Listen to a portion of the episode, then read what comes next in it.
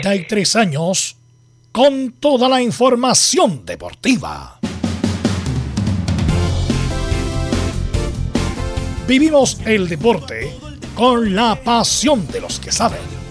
Estadio en Portales ya está en el aire con toda la emoción del deporte.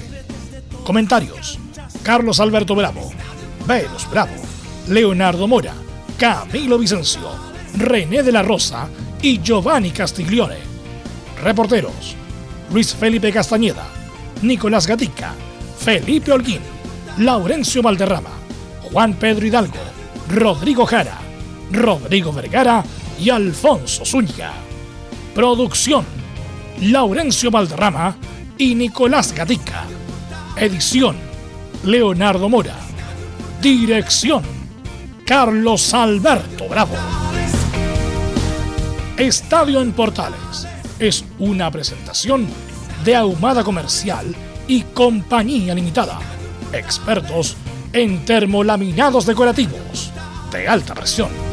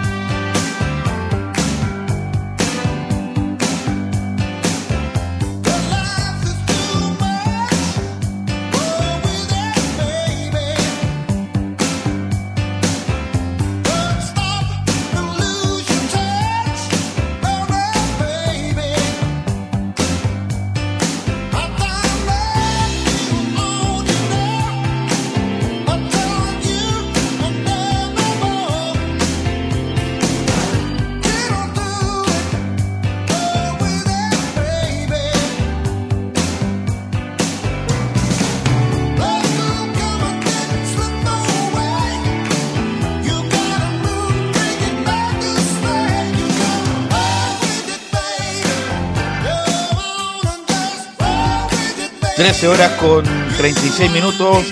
Estadio Portales en el aire, viernes musicales. Hoy día estamos con el británico Steve Wingwood. A lo mejor el nombre no le dice mucho, pero tiene una cantidad de éxito impresionante este artista que brilló sobre todo en la década de los 80, mediados de los 80, con mucha música que fue banda, tema principal de muchas películas justamente de los 80. Hay una de los Transformers, hay una...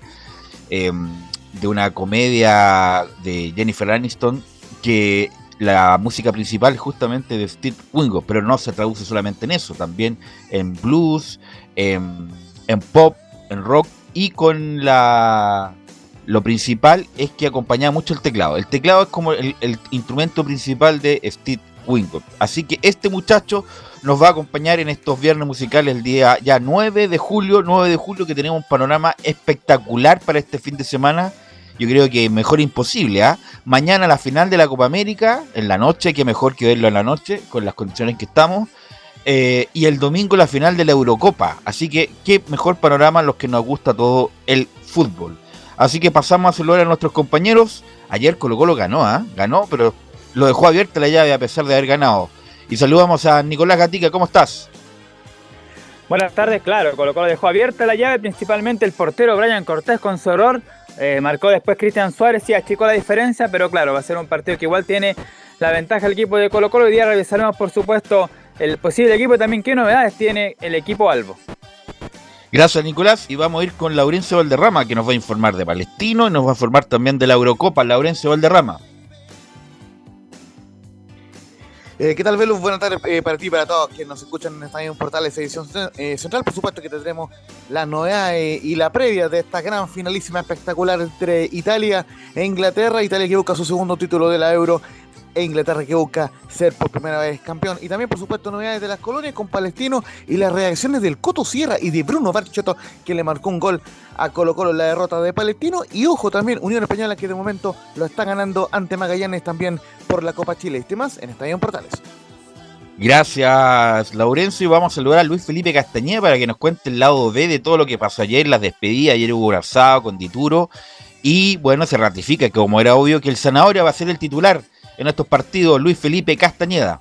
Muy buenas tardes, Velus. Un saludo a toda la gente que nos escucha en Estadio Portales. Claro, vamos a tener todo lo que dejó la salida de Matías Dituro. Y el día de hoy habló Gustavo Poyet, que se refirió a la salida del, arquero, a la permanencia de Sebastián Pérez, al regreso de los seleccionados y mucho más. Eso hoy en Estadio Portales.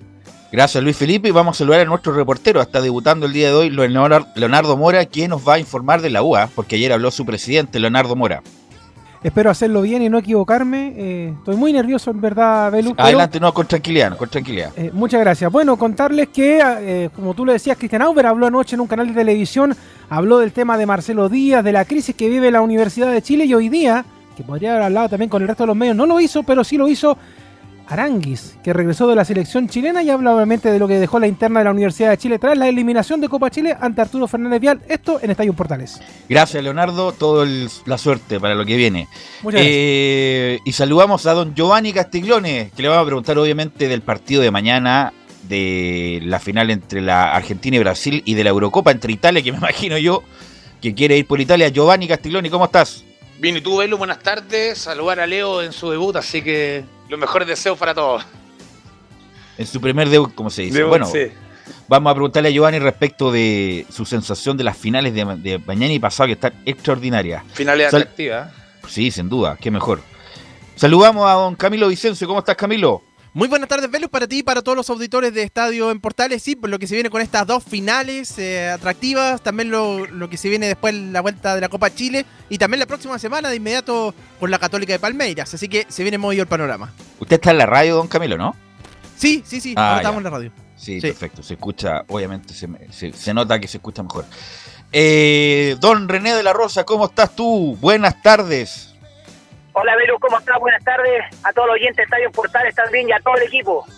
Bueno, después era como evidente que no iba a arbitrar la final Tobar, se arbitró la semifinal, René, no? No, por supuesto. Eh, eh, bueno, eh, aparte de la polémica que no sé si pudiste, bueno, duda, todos los medios reclamaron mucho con Roberto, pero se sabía que ya no, no, podía avanzar un poquito más en esta copa. Y escuchando a Steve Wingott, lee los titulares Nicolás Gatica. Claro, con mucha información. Hoy día comenzamos con la Copa América, donde, claro, ya sabemos el tercer lugar lo jugarán Perú y Colombia en Brasilia. El elenco peruano ha, sido tercero en las ediciones de la Copa América de Argentina 2011, Chile 2015 y tiene la opción hoy de un nuevo tercer lugar. En tanto, Colombia fue tercero en la edición de la Copa América Centenario 2016 derrotando al local Estados Unidos. Mientras la final, que también lo hemos comentado, será en el Maracaná entre Brasil y Argentina, lo que se acaba de confirmar desde la propia Comebol es que se disputará, sí, con público. Y además hoy día la Conmebola, justamente un día antes de la final y todo eso, cumple 105 años de vida. En lo futbolístico, Brasil buscará su noveno título sudamericano, al igual que Chile 2015 y 16 ser bicampeón continental. Argentina, en tanto, buscará su primer título como equipo con Messi a la cabeza y el primero luego de Ecuador 93. Otro dato que se hará interesante en la final de mañana Chile, une a Chile con Argentina, en este caso Leonel Messi con el Zapito Livingston. Esto porque el ex meta chileno fue el jugador con más partidos en este certamen 34 y Messi con su partido de mañana lo alcanzará en esa estadística. Dejamos la Copa América y volvemos por supuesto a la actualidad del fútbol chileno. Por otro partido de la ida del cuarto de final de la Copa Chile en Viña del Mar, Everton venció por 1 a 0 a Ñublense. En este mismo certamen, mañana sábado se jugará la ida en Concepción entre Fernández Vial y Coquimbo Unido. Ahora nos vamos al tenis, donde el Nico Yarri avanzó a semifinales del Challenger de Salzburgo Autea tras vencer al checo Leka. Su próximo rival será Facundo Bagnis. Eso sí, una mala noticia es que la Federación de Tenis de Chile comunicó la muerte de Mindy Hangstrom, esposa del ex tenista Jaime Fillol y abuela justamente del Nico Yarri. Ahora vamos a los Juegos Olímpicos, donde hoy día se despidió eh, la, selección femenina para ya partir justamente rumbo a Japón. Además, se confirmó que Tomás González ¿ah? se unirá a la delegación y serán sus terceros Juegos Olímpicos con el, con el gimnasta. Habrán 58 participantes. Esto y más en Estadio en Portales. Gracias Nicolás Gatica por los titulares mucha información eh, y le voy a pasar inmediatamente a preguntar a los estelares de los días viernes y parto por René. Bueno, eh, René, tus sensaciones de mañana, Argentina, que bueno, está se dicho, ¿ah? eh, ojalá gane Messi, pero en Argentina. Obviamente una contradicción, pero hay algunos que nos gustaría que gane Messi, pero en Argentina, porque estarían como 100 años hablando de que ganaron la Copa América en el Maracaná. Pero, pero mirando de la mirada futbolística, eh, René, ¿quién crees que va a ganar mañana, Brasil o Argentina? Mira, Velus, como lo hemos hablado en programas anteriores, cuando ya supimos que Argentina y Brasil llegaron hasta final, eh, la verdad, voy a ser súper sincero, a mí me gustaría que, que ganara Argentina, pero las posibilidades, eh, en realidad Messi, es, solamente Messi, y Brasil tiene un equipo, pero totalmente está complementado, y así que yo creo que la verdad, la verdad, futbolísticamente, técnicamente, Brasil va a ser el campeón de la Copa América. Y Brasil, dices tú. Brasil va a ganar. Ya, Brasil. ¿Y por qué crees que va a ganar, René? No, pues, por todo lo que ha demostrado, por toda la calidad de los jugadores que tiene.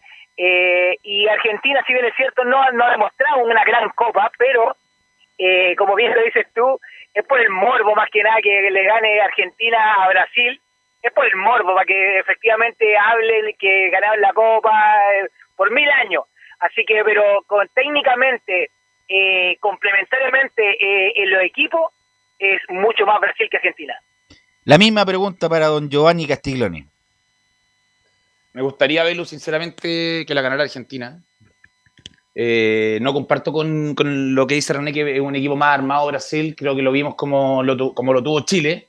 Lo tuvo entre las cuerdas, con un bar que no apareció, con jugadas que no se, no se dudosas. Pero creo que lo gana Brasil. Lo gana Brasil. Creo que es muy mediático la Copa América. Buscaron dónde hacerla. Brasil abrió las puertas. Y creo que la letra chica venía escrita algo con un campeonato de Brasil, me imagino. Después de ver lo que pasó con Chile. Camilo, la misma pregunta. ¿Qué, cuál es tu sensación? También me gustaría que ganara eh, Argentina. Bueno, creo que va a ser igual un partido bien, bien trabado, pero eh, bien, disputado. Y, y, Argentina ha ido ah, mejorando con en la Copa. Y ahora, a diferencia de, de las Copas América anteriores, por ejemplo, lo veo con más eh, eh, a, jugadores también que pueden ayudar a Messi, como eh, el caso de los Chelsea o de Rodrigo de Paul. Tiene más, tiene, tiene buenas herramientas, pero, pero obviamente Brasil va a ser un, rival bien complicado. Bueno, hay que recordar que Scaloni era del cuerpo técnico de San Paolo y hubo muchas críticas porque él se quedó después que se fue San Paolo y de Cachese. no tenía prácticamente experiencia en el fútbol profesional, no, no tenía ninguna más bien se queda, de a poco va armando, está la Copa América anterior, la del 2019, donde sale tercero, le gana a Chile la, en ese tercer y cuarto. Em, hace una buena eliminatoria y ahora como que el equipo está armado, pero futbolísticamente Giovanni, ¿qué, le falta a Argentina? Porque bueno, Romero lamentablemente no va a estar, ese central que apareció, que es muy bueno. Em, yo creo que le falta, bueno, Acuña es mejor lateral izquierdo que Tagliafico, pero, pero eh, eh, es débil en la marca, ¿Qué crees que le falta a Argentina? Bueno, tiene Nico González, que es muy buen jugador, Di María, que también abre la cancha. Me parece que le falta un volante central, ¿ah? porque están entre Paredes y Rodríguez, como que le falta uno que haga las dos funciones. Sí, eh, creo que coincido plenamente contigo. Eh, la defensa de, Argentina tiene, tiene limitaciones que lo hacen un poco permeable. Lo creo que va a ser un partido con, con, con goles, pero falta un contención que le, que haga la doble función, que el volante mixto, el, que todo, tanto habla del mundo, el volante mixto, el mix, eso le falta a Argentina, yo lo pondría con pared, ojo, al lado. Pero, pero me gusta la selección argentina, creo que tiene una ofensiva muy, muy, muy dura, sobre todo cuando está Di María, que no, ha, sido, ha jugado, ha ido a la banca, no sé si lo han guardado o no, pero me imagino que en una final Di María va a jugar titular. Eh, pero veo un partido atractivo, pero tengo las dudas sobre lo, sobre lo que pasa extra futbolístico, eh, no, no, sé. Pero imagino, me, imagino que eh, René le pregunto, va a haber varios duelos por René. Por ejemplo, Neymar que corre por eh, por la izquierda preferentemente se va a enfrentar a Molina, el lateral y el central que esté. yo creo que va a jugar un, contención más defensivo como Rodríguez. ¿Cómo crees que se va a mover Neymar? ¿Se va a mover por donde siempre o por todo el frente del ataque, René? Bueno, Velu, lo, conversamos cuando enfrentó Brasil eh, a Chile, o Chile enfrentó a Brasil, que cómo íbamos a marcar, eh, me recuerdo la pregunta, cómo se iba a marcar en Neymar. Y todos coincidimos que era en forma escalonada, cosa que, que si se pasaba uno, el otro esté eh, esperando. Pero la defensa de Argentina es muy ordenada, como bien lo dice Giovanni, y yo creo que va a ser un, un difícil duelo y más que eh, no va a ser tanto personal como siempre lo tratamos de, de- de poner eh, uno a uno, sino que va a estar en forma escalonada y va a ser difícil para Neymar, pero eh, coincido coincido con, con el juego que tiene Neymar y siempre sabe sabe salir jugando, como se puede decir. Ahora, Camilo, el que le ha dado el segundo aire a, a Brasil con Chile fue Paquetá. Y en el partido pasado también le dio Paquetá. Me imagino que Paquetá va a ser titular. Un hombre que es un volante mixto que tiene eh, muy buena técnica, muy buen panorama y además cubre bien el ancho de la cancha, Camilo. Sí, tendría que, por, lo mostrado en los partidos anteriores, tendría que, ingresar. Además se ha asociado bien con Neymar. En los dos, en los dos goles que convirtió fue justamente pase de Neymar en el partido contra Chile y después con, con- contra Perú. Así que lo más probable es que, ingrese como titular. Eh, bueno, Di María es, claro, ¿no? Perdón, eh, Lautaro Giovanni, ¿no? Como el 9 peleador, el 9 ahí que está cerca del área. Messi, más atrás- Messi indiscutivo, que para mí ha hecho una gran Copa América Messi. Eh, y tiene a, a Di María, que lo cuestiona mucho en Argentina, pero a mí me parece que es un jugadorazo Di María Giovanni. El- concuerdo plenamente contigo. Eh, es más, vol- si volvemos a la historia un poquito atrás, la Copa América, cuando se lesiona a Di María acá, Así creo, es. creo que San Paoli es la clave. pasado la mano por las cabezas diciendo, uy, qué bueno, Qué bueno. pasó esto. Qué buen punto estaba- ese. el- Qué el- buen lo poco que jugó, se nota la diferencia ahí, se nota la calidad y el nivel que tiene Di María. O sea, yo creo que mañana es ficha fija en el equipo titular y obviamente van a tirar la carne a la parrilla. Donde eso sí veo un poco más fuerte, creo que en la, a Brasil lo veo más fuerte en, en el tema de, de cambios. Tiene cambio Ya. en todos lados, hasta de arquero en, a lo- de los mejores del mundo, entonces creo que por ahí puede variar un poco, pero igual confío en el juego de Argentina, obviamente estando Messi en la cancha. Y sobre lo que decías de Neymar, creo que Neymar va a jugar por el lado que menos le peguen, porque no le gusta mucho, se anda arrancando. Obviamente, todo delantero se arranca de donde lo quieran matar, pero van a empezar a, darle, a darle, a darle, a darle, sabiendo que Neymar tiene esas reacciones que de repente son medias torpes y puede causar alguna tarjeta con alguna reacción también. Pero tiene razón respecto de lo de Di María. Di María, sí, Di María no estaba complicando mucho, me acuerdo con esas diagonales que metía más rápido, potente, buena técnica, y se desgarra Di María. Y ahí Chile como que, como que respira, como que respira y toma el control del partido hasta aguantarlo hasta el final, vienen los penales, bueno, sabemos lo que pasó, pero, pero Di María fue clave, eh, la Fue una, salida de una María. baja importantísima Claro. para, el, para ese partido. Independiente, no podemos decir que con Di María en cancha Argentina hubiera ganado la final a Chile, pero es una variable muy buena que le pasó a Chile en esa lesión del desgarro de Di María, porque fue importantísimo, porque estaba manejando los tiempos de Argentina, y imagínate, dominando los tiempos, y con Messi en cancha es peligrosísimo. Bueno, ayer... Incluso, Velus, ah. Sí, Camilo. Incluso después el propio San Paoli lo reconoció en una entrevista también eh, que era de recuerdo del análisis de la Copa América y ahí él dice que obviamente eso cambió mucho la salida de, de Di María en aquel encuentro del 2015. Sin duda, sí fue factor, totalmente factor clave para que Chile pudiera ganar esa Copa América. Eh, y además los argentinos han recordado todas las finales últimamente que han perdido, la del 2007, bueno, la que decir las dos con Chile, pero esa jugada del final, me acuerdo que estábamos en Dacapo, de Di María, de Messi que agarra la pelota, se pasa a Marcelo Díaz, conduce, alarga para la Bessi, la Bessi tira al centro y llega el Higuaín por el otro lado y no convierte, o sea, hasta el día de hoy la como que la gozamos, la gozamos y la sufrimos todavía, porque pudo haber cambiado la historia de ese partido y de lo que pasó después. Esa jugada, Eh, esa jugada Belu, fue, bueno, dio vuelta al mundo. Lo- el- Higuaín decían que en el Real Madrid las metía todas y que lo- la selección no hacía nada.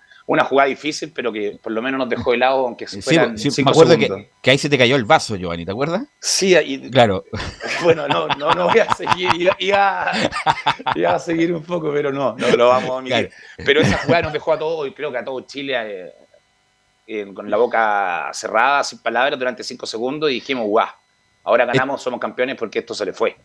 está confirmado el árbitro Camilo, ¿no? Sí, pues el árbitro está confirmado, es el uruguayo, te lo, te lo digo al tiro, Ya. pero sé que es el, el árbitro eh, uruguayo el que va a estar acá, Ya. acá lo tengo. Ah. Es eh, Esteban Ostojic. René, ¿qué me puede decir del uruguayo Ostojic? El, este árbitro uruguayo que va a arbitrar, yo pensé que arbitrar el español, ¿ah? va a arbitrar el uruguayo en la final entre Argentina y Brasil. Te comento que no es un árbitro muy, bueno, hace no muy conocido, no es, no de los renombres eh, internacionales de, de Uruguay en este caso, pero eh, con la poca experiencia que tiene para hacer esta designación, eh, arbitrar una final de una copa, yo creo que los méritos los tiene. No tengo mucha historia de él, pero eh, si es uruguayo va a dejar un poquito jugar, más que pegar. René, bueno, uruguayo, uruguayo entre- es como el moderador entre Brasil y Argentina, la nacionalidad me parece bien también, pero me parece, René, que Tobar no hizo una buena Copa América, ¿eh? Siempre lo alabamos, pero como que tuvo mucho inconveniente, mucha polémica, Eh, no, no fue de las mejores Copa Américas para Tobar. Sí, mira, mira, Belu, yo creo que eh, concuerdo con lo tuyo, debido a que siempre alabamos a Roberto y porque los méritos los tiene, los pergaminos, pero esta copa es como todo, es, como todo el arbitraje, siempre no va a ser, va a estar ahí, es tope, tope, tope, tope, tope, porque es muy difícil. Son muchas aristas las cuales se le suman a un buen arbitraje y a veces para, para eh, a ver, empañar un poquitito la polémica en el sentido de de, bueno, con el VAR, pero más que nada, la polémica que más deja y, eh, y quita todos los méritos que ha desarrollado Roberto eh, técnicamente, arbitralmente me refiero, eh, las polémicas de los jugadores. Típico que hasta en el VAR cuando decimos los dos equipos se van reclamando el árbitro, es que el arbitraje no fue bueno. Y en este aspecto, en el último partido que dirigió Roberto, ambos equipos reclamaron. Eh, yo creo que a lo mejor eh, pasa lo que, que lo demostré con, con Pitana, por ejemplo. Hay momentos en el arbitraje que uno se cree que se la sabe toda, que ya llegó arriba. No quiero pensar lo que, es, lo que está pasando con Roberto. Pero soy súper sincero con una mano del corazón lo que voy a mencionar ahora y asumo mi responsabilidad que lo que están reclamando lo dijo Roberto, lo, dijo. Por ejemplo, ustedes no son nada, porque en ocasiones son técnicas las cuales a lo mejor le van a jugar en cree que le van a jugar a favor y le juegan en contra. Y yo creo que eso le jugó en contra de esta Copa a Roberto y por eso eh, le quita algunos méritos. Bueno, uno cuando está en determinada posición como sagrando un poco y a lo mejor Tobar pensó que tenía ciertas licencias para decir ciertas cosas y se le pasó un poco el lenguaje y bueno, por eso los peruanos reclaman a Tobar. Bueno, es, eh, como me manda muy bien Leonardo Mora, eh, 39 años tiene el árbitro joven, eh, dirigió ya a Brasil en esta Copa América, fue en el partido inaugural contra Venezuela, además tuvo otros dos partidos, el de Perú-Colombia y el de Perú-Paraguay, así que Ostojic va a dirigir el, el partido de mañana. Para terminar el bloque de la Copa América, porque vamos a ir con la Euro, entonces, René, Brasil o Argentina, cortito. Brasil. Giovanni, Campeón va a ser Brasil. Camilo, Campeón va a ser Brasil. Argentina. Argentina, Argentina yo también me la juego. ¿ah? Y vamos con Laurencio Valderrama para que nos informe de la Euro, obviamente le vamos ¿Velus? a preguntar- Sí, Re- Eh, la Unión le acaba de ganar a Magallanes por la Copa Chile, 1-0. no lo están dando, ¿cierto? No, lo No, están terminó, dando. terminó, No. acaba de terminar. Ah, ya. Vamos con la... Gracias, bueno, Giovanni. va- Giovanni, Gracias. Laurencio. Sí, no, justamente íbamos a marcar el final del partido, justamente bien lo marcaba Giovanni, finalizado en el Estadio Municipal de San Bernardo, Magallanes 0, Unión Española 1, gol de Bastián Yang, y vamos a contar también ahí las novedades de Unión Española más adelante, hubo regresos importantes el día de hoy, así que muy contenta la fanaticada hispana que por lo menos pasa las penas de la eliminación de España con esta victoria de Unión Española sobre el cuadro de Magallanes, pero la, la vuelta recordemos el próximo lunes, así que vamos a estar muy atentos a eso. Pero vamos con la Euro justamente por esta emocionante final que se viene el día domingo. ¿Acaso la final soñada en atención a cómo se fue dando el cuadro con Italia e Inglaterra que van a jugar en Wembley Stadium, un aforo casi completo, 60.000 espectadores, 75% del aforo, tal como fue en las semifinales. Así que un muy lindo partido entre ojo, dos selecciones que vienen en un gran momento de forma, porque ambas vienen invictas. No, no se da todo el tiempo de que ambas selecciones lleguen invictas a, la final. Eh, justamente España, por ejemplo, sin ir más lejos en el Mundial del año 2010, perdió su primer partido ante Suiza, así que por eso les marco que no es tan usual que lleguen invictos. Italia, y ambos llegan con la misma foja, cuatro victorias, dos empates y ninguna derrota. Los dos empates se marcan obviamente en los partidos que fueron a las prórrogas. Eh, en el caso de Italia, que venció al cuadro de Austria en eh, 2 a 1 y en, en octavo de final, y a España, en- eh, lógicamente en tiros penales, mientras que Inglaterra, recordemos, eh, empató en la fase de grupo ante Escocia 0 a 0 y le gana a Dinamarca 2 a 1 en tiempo extra. Así que muy parejo ambos equipos. Y, además también Italia lleva 11 goles a favor e Inglaterra 10. eh, en- bueno, aunque, aunque Harry Kane hizo cuatro de los seis eh, y aspira todavía a ser el máximo goleador, es, quizás el único que podría superar a Cristiano y Patrick Schick, que tienen cinco goles pero ya están eliminados. Y ambos son las dos defensas menos batidas, porque eh, el cuadro italiano con Gianluigi Donnarumma tiene tres goles en contra solamente, e Inglaterra tiene un gol en contra con Jordan Pickford, que ha hecho una gran actuación en el elenco de Inglaterra. Y justamente, eh, como ayer nos enfocamos un poco más en Inglaterra, que eh, recordemos eh, le había ganado no con menos polémica a Dinamarca, hoy nos vamos a enfocar un poquito más en, en Italia y en dos hitos importantes que hay el día de hoy. Por ejemplo, hoy está de cumpleaños Gianluca Vialli, que obviamente todos los que tenemos eh, 40 años o una edad parecida, sabemos que fue un gran delantero de la Sampdoria y de la selección italiana en los 90 y que ahora es el jefe de la delegación italiana, cumple hoy 57 años, así que eh, feliz cumpleaños ahí para Gianluca Vialli. Y por otro lado también Italia hoy día cumple exactamente 15 años de que ganó ese recordado Mundial de Alemania 2006 cuando le ganó a Francia en la tanda de penales y se proclamó campeona por cuarta vez en la historia. Recordemos que Italia busca su segundo título de la Euro, 68 le ganó a la ex Yugoslavia, mientras que Inglaterra busca el primer título. Eh, justamente antes de con, la- con las novedades de la Euro, o sea, con las declaraciones de Roberto Mancini que habló hace un minuto con el sitio de la UEFA, eh, marcarle el árbitro que va a ser el holandés Bjorn eh, Kippers. Eh, ah, sí que eh, tenemos eh, a René de la Rosa por ahí, que es lo que opina de él. Justamente jugará, eh, dirigirá, perdón, su séptima final de una competición europea. Dirigió, por ejemplo, la final de la Champions del año 2014, que le ganó el Real al Atlético de Madrid, dos finales de, la- Europa League, más otras finales eh, de juveniles de la Euro. Dice lo siguiente, Bjorn eh, eh, el holandés. Me emocioné mucho cuando supe que me habían dado esta final. Esperaba tener la oportunidad de arbitrar una final de la Euro y he trabajado mucho con mi equipo para conseguirlo. Es realmente un hito, un sueño, un momento increíble y un gran honor, diría Bjorn eh, Kuipers, el árbitro de la final del día domingo entre Italia y, y el cuadro de Inglaterra. Bueno, le pregunto al panel, René.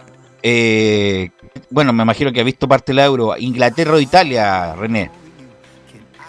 Mira, porque eh, voy a hablar primero de, de- de qué equipo me, me- Creo que Italia. Italia y con referencia al árbitro, los pergaminos los tiene eh, y ahí se nota la diferencia con el sudamericano, que se puede expresar a los medios qué es lo que está, que, que, que está muy emocionado, que ha trabajado muy bien en su equipo, pero siempre aquí en el, sudamericano, después de lo entrevistan, esto de antes de, y, y todo esto va por la mentalidad de los dirigentes del arbitraje más que nada. Pero, como te digo, los pergaminos los tiene, eh, ha arbitrado no, su- no su primera eh, final, así que yo creo que va a ser un, un entretenido partido, pero yo lo doy a ganador a Italia.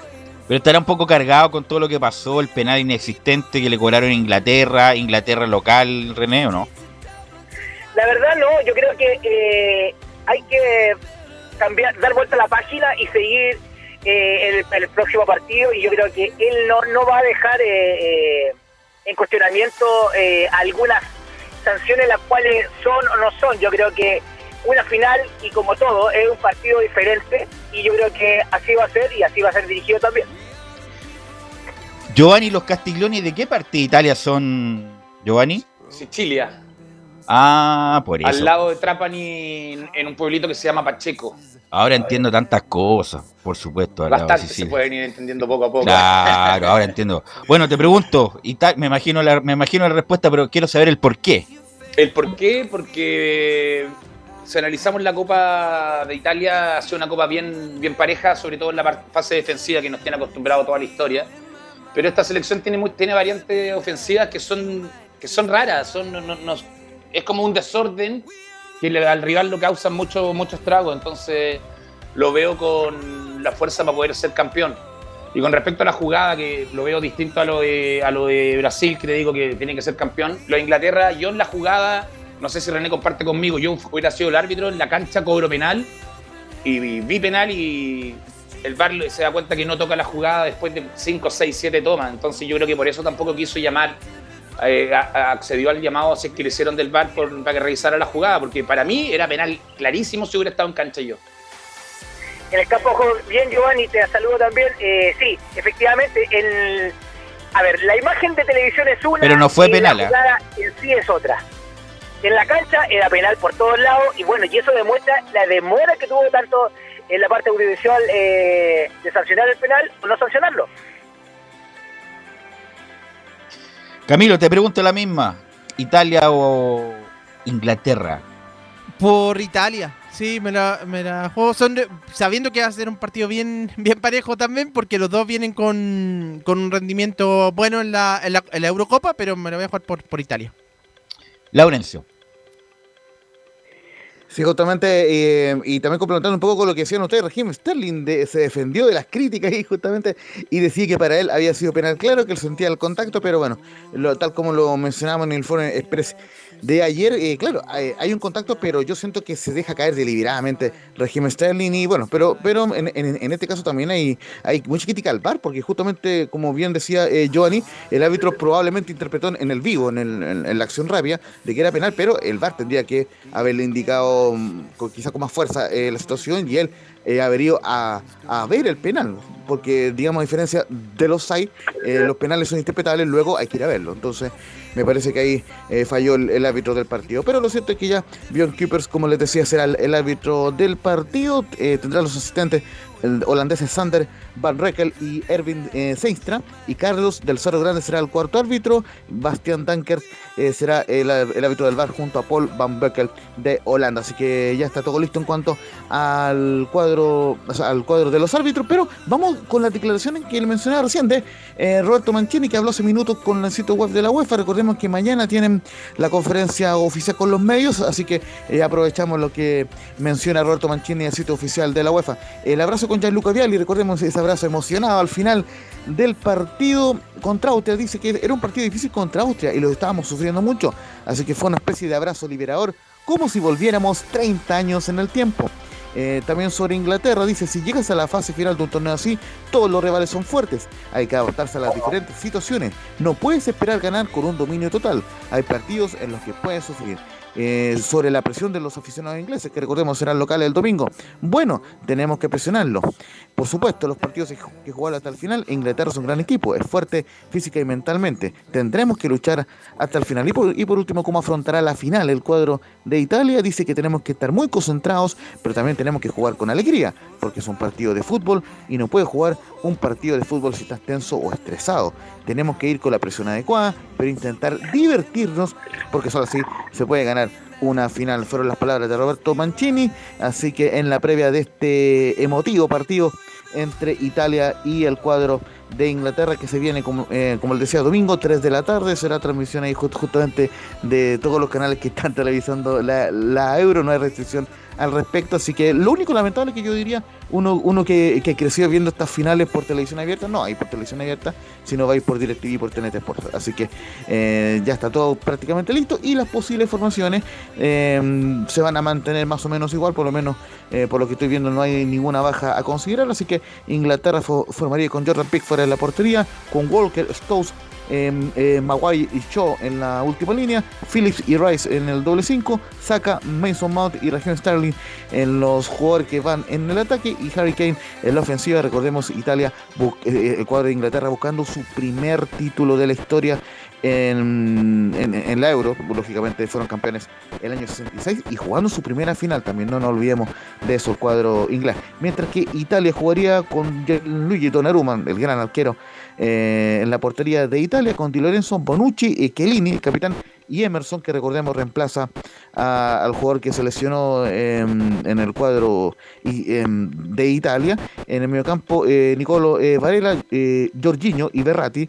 em, en el mediocampo, recordemos, Spinazzola era el jugador que reemplazó a Emerson en la última línea. Y por último, en ofensiva, Chiesa, Chiro Móvil y Lorenzo Insigne son las dos formaciones de Italia y, y el cuadro de Inglaterra que van a jugar el domingo 3 de la tarde en Wembley Stadium. Enorme partidazo y que lo estaremos comentando ahí el día lunes ya para ver al campeón en Estadio Portales Edición Central. Ok, eh, Giovanni, querías preguntarle algo a René. Sí, René.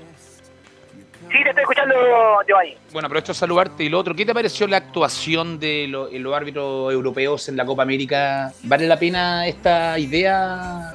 Que me imagino que el día de mañana tal vez sean más, más, más, más árbitros que, lo- que viajen a los torneos. Sí, Giovanni, eh, mira, esto de, del intercambio ha existido hace años atrás, hace años. Ahora se concretó y yo creo que es un beneficio para eh, el arbitraje en general a nivel mundial. Que un sudamericano vaya a Europa, que un europeo venga a Sudamérica y que se estén que se estén eh, fogueando con diferentes tipos de juegos, con diferentes tipos de jugadores, eh, va creciendo eh, el feeling futbolístico de cada árbitro. Así que yo creo que es una buena iniciativa, yo creo que va a seguir y se va a quedar eh, con eso eh, FIFA y la Comebol y, todas las, sociedades que dependen de FIFA y van a seguir eso de intercambio porque favorece en general y aparte no quema tanto los mismos árbitros que siempre se repiten, que los mismos sudamericanos, que se hacen la- las combinaciones, así que es una muy buena alternativa y un crecimiento a nivel mundial del arbitraje. Ok, bueno, recordar que mañana, está muy atento, va a haber público en el Maracaná, 4.000 personas, el 10% del aforo, así que va a haber público, así que se va a escuchar gritos de lado y lado. Bueno, René, te quiero agradecer estos minutos como siempre, muy amable, que tengas buen fin de semana, eh, ojalá disfrutes con amigos, con amigas, para que te sientas bien, René. ¿ah? Muchas gracias, Velus. Eh, sé que tus deseos son reales, así que un saludo a todo el equipo, un buen fin de semana y ver eh, bañarnos del fútbol al menos el día sábado y domingo. Así que buenas tardes. Gracias, René, muy amable. Eh, vamos a ir a la pausa, Leonardo, y vamos a volver con toda la información del fútbol local, ¿ah? porque hay mucha, hay mucha información. Vamos a volver con el informe de mm, Colo Colo que ganó ayer, de Palestino, de la U y Católica, todo eso a la vuelta de la pausa.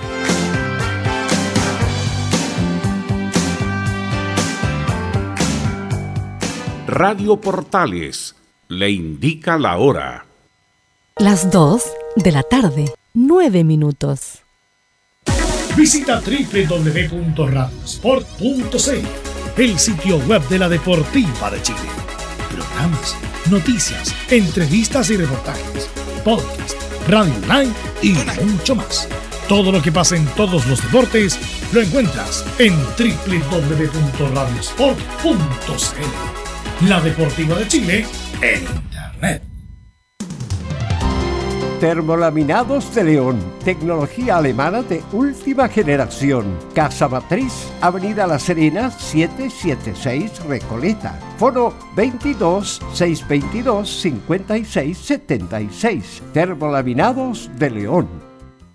Desde todo Chile. Desde todo Chile. Y para todo Chile. Y para todo Chile. Portales Digital está en todas partes. www.radioportales.cl Entre Marco Grande y Marco Chico, media vuelta y vuelta completa. Escuchas Estadio en Portales en su edición central. La primera de Chile, uniendo al país de norte a sur.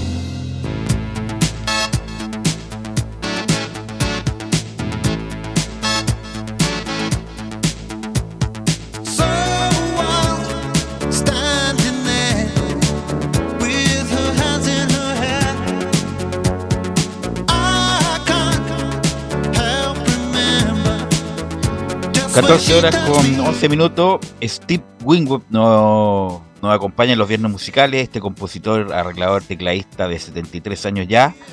Que uno escucha sus temas. Oh, es de Steve Wingwood. Es de Steve Wingwood. Qué buena, qué buena la música. Y qué buena, mucha, mucha como decía yo la- en el inicio, mucha canción de película de, los años 80. Estaba viendo, ahí están repitiendo la imagen en la, en la cadena oficial, Nicolás Gatica, me parece que el tercer gol de Colo Colo estaba Oxaya Mora, cuando le da el, pase, me parece que a, al último gol de Colo Colo, que eh, volados. Pero como no hay bar, bueno, ya pasó la vieja, pero me pareció que hubo Oxay. Pero usted nos va a comentar del partido en sí, cómo jugó Colo Colo y el detalle del mismo Nicolás Gatica. Sí, eh, buenas tardes. Claro, antes de pasar al informe de Colo Colo, bueno, yo quería decir de mis candidatos para ganar la Copa de ah, América por favor, Brasil. ¿cuál, cuál es su Claro. candidato? ¿Brasil y? No, Brasil, claro, yo digo la Copa América Brasil y en la ¿Ya? Eurocopa Inglaterra, me gusta mí. ¿Te gustaría que ganara Inglaterra? Perfecto. Sí, así que ahí vamos a ver qué, qué va a pasar. Igual tiene un parecido tú al técnico de Inglaterra. Acá, Nicolás. ¿ah? A Southgate. Justamente, tiene un parecido. Gracias. Bueno, vamos a ver que si el día domingo eh, se puede cumplir y bueno, pueda ganar Inglaterra porque que es su primera Eurocopa que está buscando el cuadro británico, así que esperemos que así sea para ese partido, para que los ingleses puedan disfrutar justamente del Copa tal como me acuerdo porque mostraban ahí la efervescencia que hay en Inglaterra, la misma efervescencia que había acá en Chile at Portas cuando se jugó justamente la final del 2015 ante Argentina, prácticamente la misma algarabía que se vive allá en, en Inglaterra, así que me acuerdo muy bien cómo debe estar el ambiente allá. Así es. Eh, bueno, Nicolás, eh, ¿qué me puedes comentar de lo, de que pasó ayer con Colo Colo, que anda cinco, cin- cinco victorias consecutivas?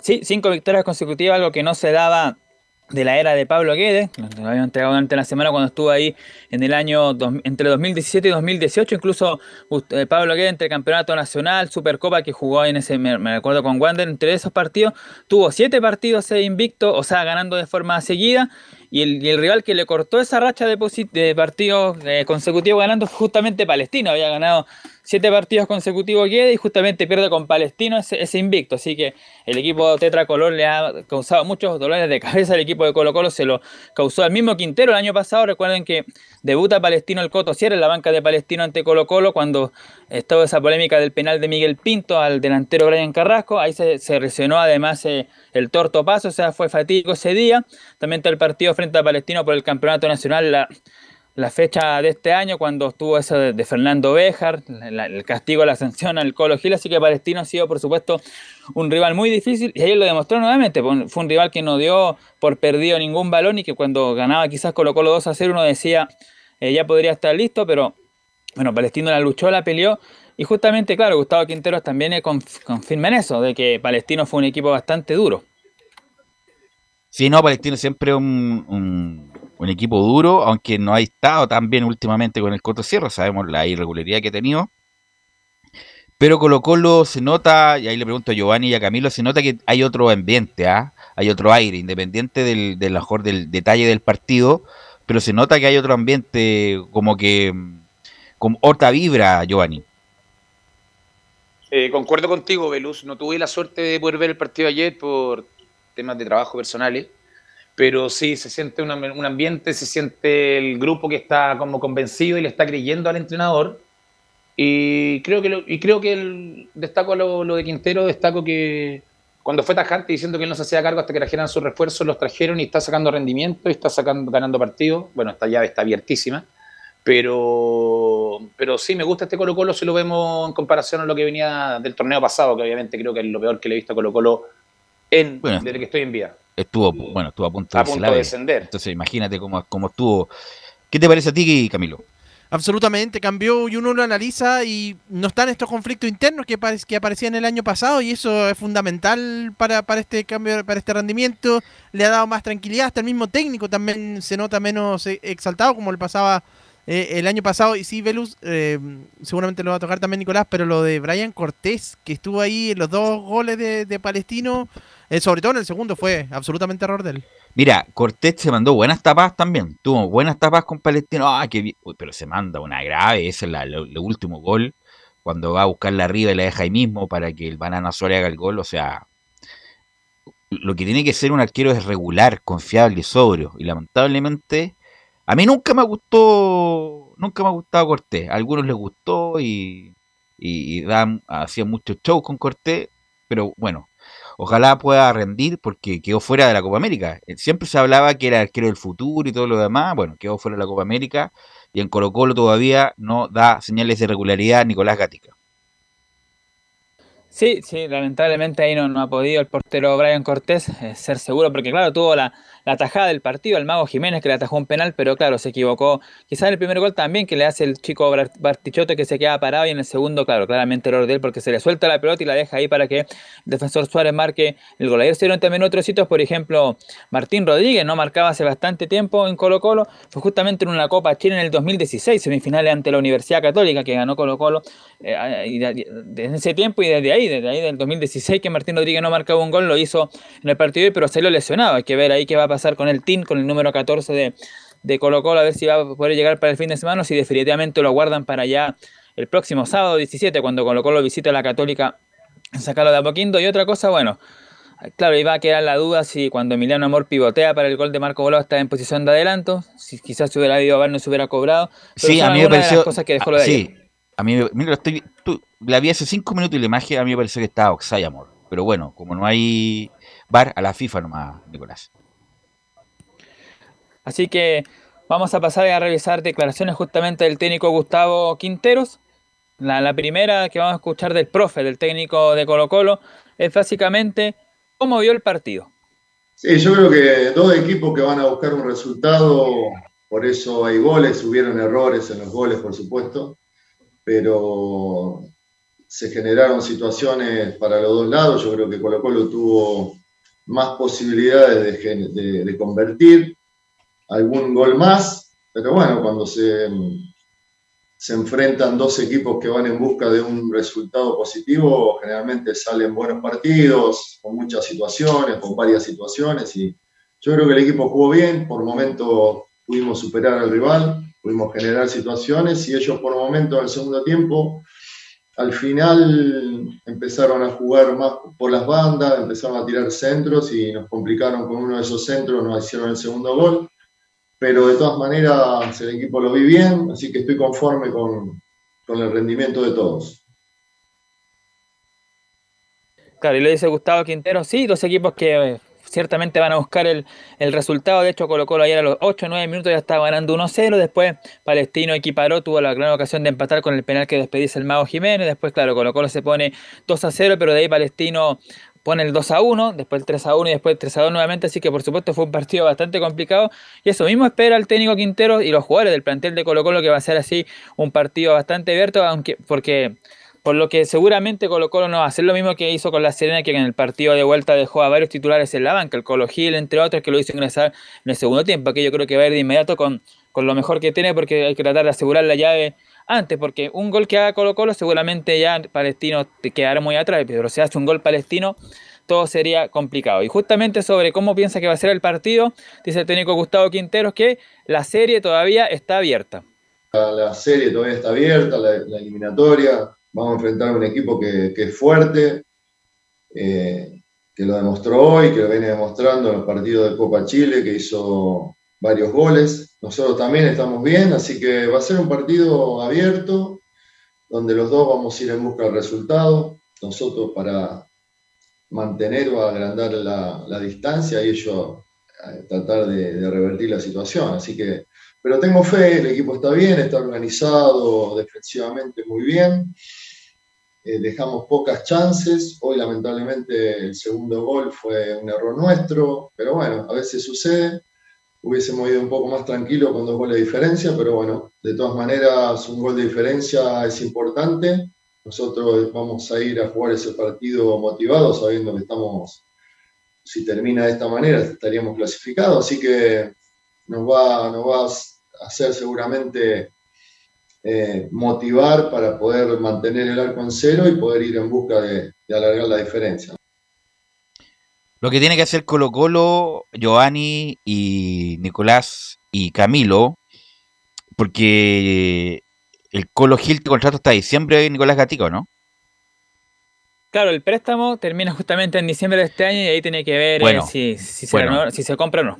Colo Colo tiene que comprar a Gil. Porque, ¿El bueno, pase tiene Velus Sí. opción de compra o fue un, Me un préstamo normal? Porque ahí, ahí el que- precio se va a la Aquí a eso voy. Colo Colo tiene que. Bueno, siempre los dirigentes dicen, como Auger, que lo vamos a escuchar ayer, que entre más escucha a más nerviosos se ponen los, hinchas de la U.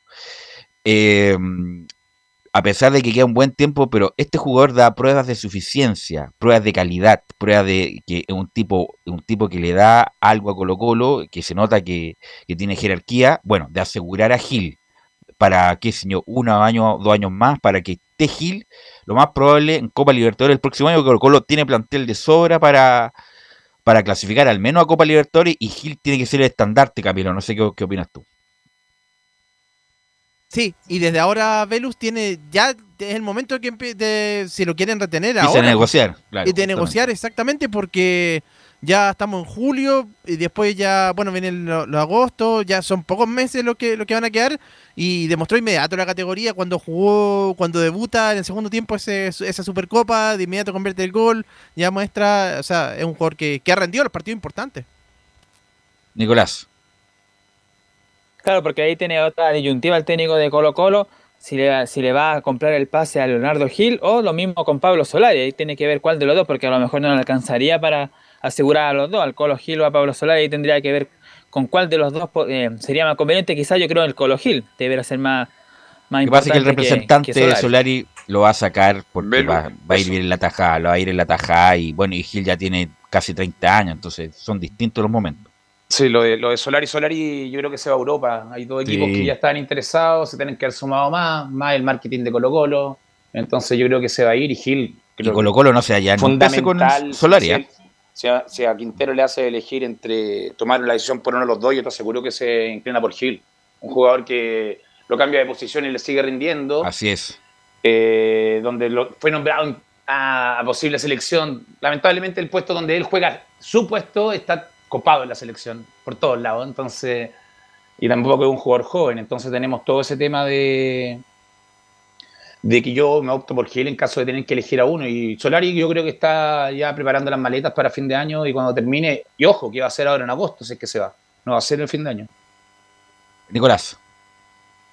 Sí, hay que estar atento, por supuesto, a esa información. Otra que vamos a escuchar del técnico Gustavo Quintero sobre cómo cree que está avanzando, ¿no? Y dice el técnico de Colo Colo, venimos bien, hemos mejorado mucho en varios aspectos. Venimos bien, estamos, hemos mejorado mucho en, en varios aspectos. Eh, el, orden táctico, el defender lejos nuestros, desde nuestro arco, en estar más preciso. Nosotros en muchos partidos nos faltó precisión para, en los momentos ahí para definir, ahora estamos mucho más precisos, estamos convirtiendo eh, varios goles, así que eso te da confianza, te da siempre esa motivación para enfrentar a cualquier equipo y tratar de pensar que le podés ganar jugando de esa manera, así que vamos a enfrentar a, a Palestino el próximo domingo pensando que podemos ganar, que podemos jugar mejor, que podemos seguir manteniendo este, este nivel futbolístico que nos ha hecho ganar varios partidos seguidos. Y la última que vamos a escuchar del técnico Gustavo Quintero es para dar una, do- dos noticias del equipo de Colo Colo. Eh, lo que tiene que ver, claro, con la vuelta del público a los estadios que dijo Gustavo Quintero, lo escuchamos. Lo mejor que, tiene el fútbol es, es la hinchada, la gente cuando, cuando te alienta, cuando las cosas no vienen tan bien, ellos te ayudan a revertir situaciones adversas con el aliento, con el apoyo, y cuando las cosas van muy bien uno disfruta mucho más con la gente, ¿no? Así que ojalá que, por eso yo también ya lo dije la semana anterior o para el partido anterior, tenemos que vacunar todos, tenemos que cuidarnos y, y de esa manera vamos a volver mucho antes a los estadios y ojalá que ahora podamos tener en los próximos partidos, no sé si de la Copa Chile o del campeonato, ya gente en el estadio alentando al equipo. ¿no? Ahí estaba entonces lo que tiene que ver con el partido, la llave entre Copa Chile y por supuesto la opinión de Gustavo Quintero sobre la vuelta al público que se espera por supuesto que sea el próximo día, vamos a ver cuándo, en qué momento. Lo que iba a decir, bueno, es que hay, dan- hay algunas informaciones, pero todavía no estoy 100% oficial, por así decirlo, eh, trascendido de que Nicolás Blande habría llegado a un acuerdo con Colo Colo para rescindir su contrato y que se iría, pero hay que ver ahí eh, a dónde se va a ir, cómo va a ser el tema, pero según informaciones ya habría acordado su rescisión de contrato y se iría del equipo de Colo Colo, pero como dijimos, habrá que confirmarlo. Y lo otro, bueno, Felipe Campos está prácticamente ya listo en el equipo Atlético Tucumán en Argentina para reforzar ahí el equipo trasandino, el ahora ex defensor de, de Colo Colo. Son como las dos informaciones que se dan hasta el momento ahí en el Estadio Monumental. Así es, así que vamos a estar atentos atento a la revancha de este partido. Bien entretenido, buen gol de Bartichotto, ¿ah? Buen gol de Bartichotto. eh, justamente un, gol que hizo el padre también muchas veces, de correr de la izquierda hacia el medio y pegarle cruzado. Y vamos con Laurencio Valdergracia Nicolás. Eh, a ver, ¿qué nos va a decir nuestro editor general? Eh, ah, ya. Vamos con Laurencio Valderrama para que nos informe de Palestino, el perdedor de ayer, Laurencio. No está Laurencio. No, no está Laurencio. Bueno, se fue a, a tratar de eh, traducir el italiano. Eh, usted me indica, don Leonardo, ¿qué hacemos? ¿Nos vamos? ¿Vamos a la pausa? ¿Volvemos con Católica, la U? ¿Esperamos a Laurencio? Usted me indica, porque Laurencio no está. Giovanni, ¿viste el gol? no, Camilo, ¿viste el gol de Bartichotto, no? Sí, bueno, sí, parte justamente, por eso yo decía que parte del sector izquierdo y se centraliza y claro, al, al poste derecho del arquero Cortés, que creo que pudo haber hecho algo más, pero pero fue buen buen gol de en definitiva de Bruno Bartichotto. Velo, y lo que te iba a comentar del público, también qué, qué importante, eh, que ya que empieza a volver, eh, uno, bueno, algo que parecía obvio antes, eh, pero ahora, bueno, después de un año y tanto ya que, que ya que se lleva sin público, va a ser bien importante, aunque sea En fase, reducidos. en fase 3, ¿no? Incluso en fase 2, pero cuando se jueguen partidos a mitad de semana, 75 personas. En fase 3, en el fondo, ya, ya pueden recibir todos los, todos los días. Ya, ok. Eh, 75 personas igual es, bueno, poco. Pero bueno, algo es algo. Por lo menos, ojalá que en algún momento se pueda volver a la normalidad. Que, que, que uno extraña mucho ese, ese, esos, esos momentos. Ahora sí, vamos con Laurencio Valderrama. Vamos con Laurencio Valderrama. Vamos a ir con Bruno Bartichotto. Ahora entendí. Vamos con Bruno Bartichotto. Eh, respecto que nos indica que a Colo Colo le tiene mucho cariño. Sí, bueno, todos los goles eh, son muy importantes, ayudan al equipo y sin duda a Col- a Colo Colo le tengo mucho cariño. eh, siempre al estadio cuando, cuando más chico, así que eh, bueno, es un gol más y bueno, se lo hice a Colo Colo y espero poder seguir haciendo goles que al final ayudan al equipo. Sí, súper especial, es un, es un equipo grande, los más grandes de Chile, así que es importante. No, a Gustavo me subió al, al primer equipo de Católica, así que lo conozco, conozco mucho a su hijo y, y tengo muy buena onda con él. Vamos con el segundo de Bruno Bartichotto. Fue un partido con ataques directos. Y fue un partido muy trabado, eh, con ataques muy directos y eso me favorece un poco a mí bueno, y a los delanteros de Colo Colo también, que son de mucha calidad y muy rápido. Y eso, eh, un partido muy cerrado y tenemos que ir a buscarlo el domingo para poder pasar de fase. Y eh, eh, tuvimos un bajón grande, eh, nos tocaron muchos partidos seguidos y con equipo muy nuevo. Y creo que vamos a ir de a poco mejorando, nos vamos a ir acostumbrando más. No tenemos más margen, así que esperamos el domingo poder ir a buscar el partido y más allá de pasar, hacer un tremendo partido y intentar ganar la fase. Sí, ojalá, ojalá, mientras ayude al equipo, eh, haría mil goles, pero de a, de a poco tenemos que, que salir a buscarlo el domingo. Sí, sí, eh, la verdad que lo más importante de un equipo es respaldar a, a todos los que lo integran, así que eh, vamos a dejar todo para, para sacar esto adelante. Y vamos a escuchar la última del Coto Sierra. Nos cuenta que el resultado es muy injusto con nosotros. Eh, me queda a mí la sensación de que el resultado es muy injusto con nosotros. Después si podríamos haber empatado, ganado, y eso ya hubiese dependido fundamentalmente, ¿no es cierto?, de la efectividad que hubiésemos podido tener, que hoy creo que teniendo tantas ocasiones, usted me dice el primer tiempo, nosotros tuvimos un penal el primer tiempo que podríamos haber empatado el, el partido, entonces eh, creo que el resultado es muy injusto con lo que hicimos, pero, pero nada, hay que tener la fortaleza y la convicción de, de que todavía quedan 90 minutos, de que ganando, ¿no es cierto?, estamos, estamos peleando la llave y eso, bueno, fundamentalmente es lo que vamos a ir a buscar eh, el domingo al Monumental. Bueno, ahí dejamos lo de Palestino, que tiene la revancha el domingo para tratar de cambiar la historia. Y vamos con la Unión Española. Está hablando César Bravo en vivo. A ver, escúchame un rato. Eh, nosotros en el primer tiempo nos puso mucha oposición, fue un partido peleado, trabado, donde también a lo mejor tuvieron muchas más ocasiones que nosotros en cuanto a la llegada de gol, no seguir oposición de, de gol neto. Y después el segundo tiempo pudimos mejorar lo que, lo que estábamos realizando, lo que queríamos, y poder implantar un poco más el juego nosotros a través de los jugadores que teníamos, la jerarquía que a ellos les faltaba, la, que se soltaran un poquito más, que no estuvieran tan desesperados dentro del juego mismo y poder llegar con claridad, más claridad y más volumen de ataque al arco de, de Magallanes y al final se consiguió el gol que nos, que nos dio triunfo y después ya tratar de jugar con la desesperación de, de- del empate que quería buscar el Magallanes. Nosotros tratando de cerrar los espacios, siempre tratando de buscar el segundo gol, pero al final no se dio, pero contento con lo que hicieron, contento con, con haber jugado frente a un, un gran cuadro, un cuadro que creo que va a dar mucho que hablar si mantiene este rendimiento en la primera. Y la segunda que le quería comentar es justamente en, este enlace en vivo con Estadio Portales. eh, bueno, justamente el día de hoy volvieron dos jugadores muy importantes como son Alejandro Chumancero, el boliviano, y Nicolás Mancilla, que venían eh, de grandes lesiones. ¿Cómo, vio este retorno de ambos jugadores y sobre todo eh, pensando en la revancha el próximo lunes en Santa Laura. Muchas gracias. Bueno, primero que nada, contento por ello, contento por, nuevamente que ellos puedan participar en un partido oficial, eh, que después de una larga espera, sobre todo Nicolás Mancilla, fue identificado por el club canterano, que, que tiene muchas ganas y que, que ha ido marcando un, un lindo camino en, en nuestra institución. Y Alejandro, el jugador de jerarquía, un jugador internacional, que es muy querido por la hinchada, por los, por los integrantes del plantel, cuerpo técnico, y que nos da un plus mayor en cuanto a la jerarquía dentro del plantel, así que súper feliz por ello.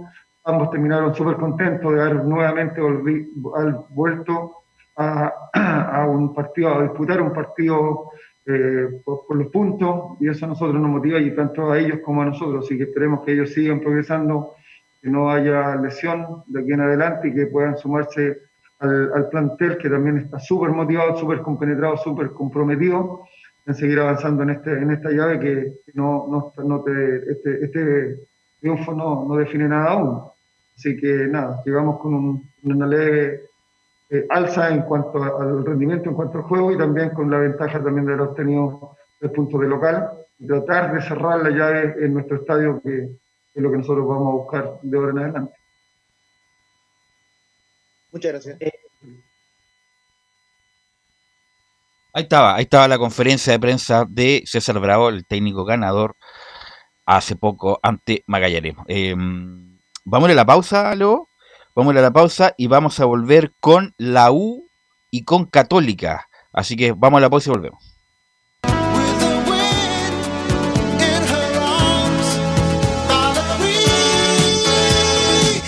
Radio Portales le indica la hora.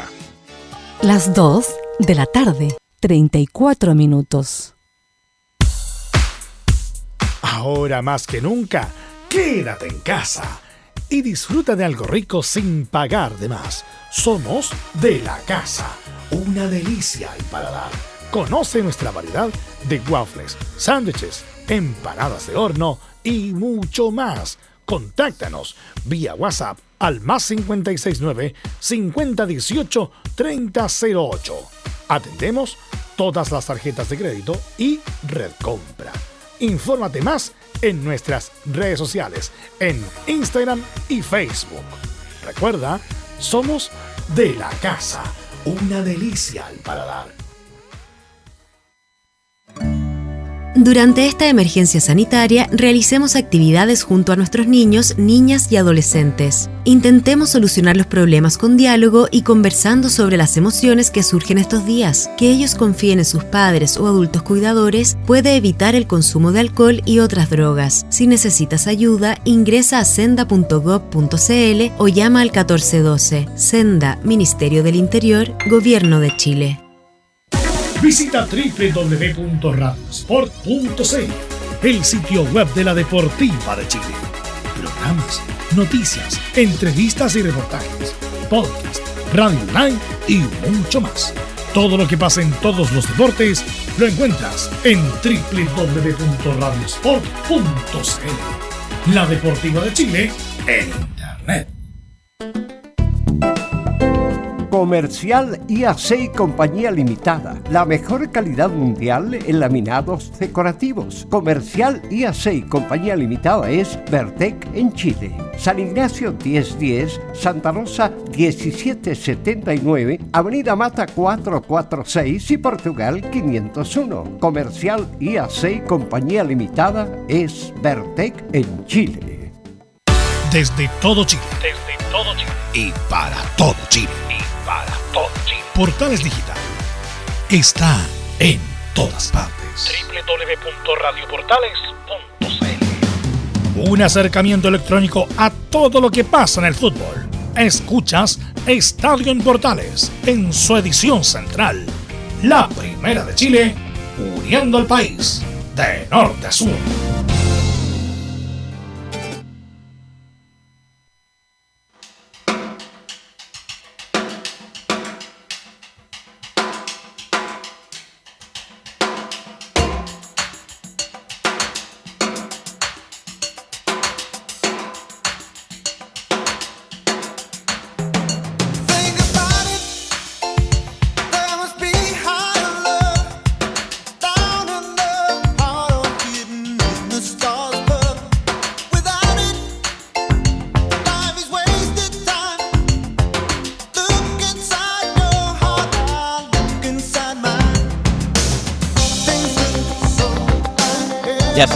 horas con 38 minutos y antes de ir con Leo Mora, eh, porque Giovanni nos tiene que abandonar en próximos minutos, te quiero bueno preguntar, Giovanni, eh, por la información que ya tienes de la NFP respecto de la suspensión de partido Giovanni.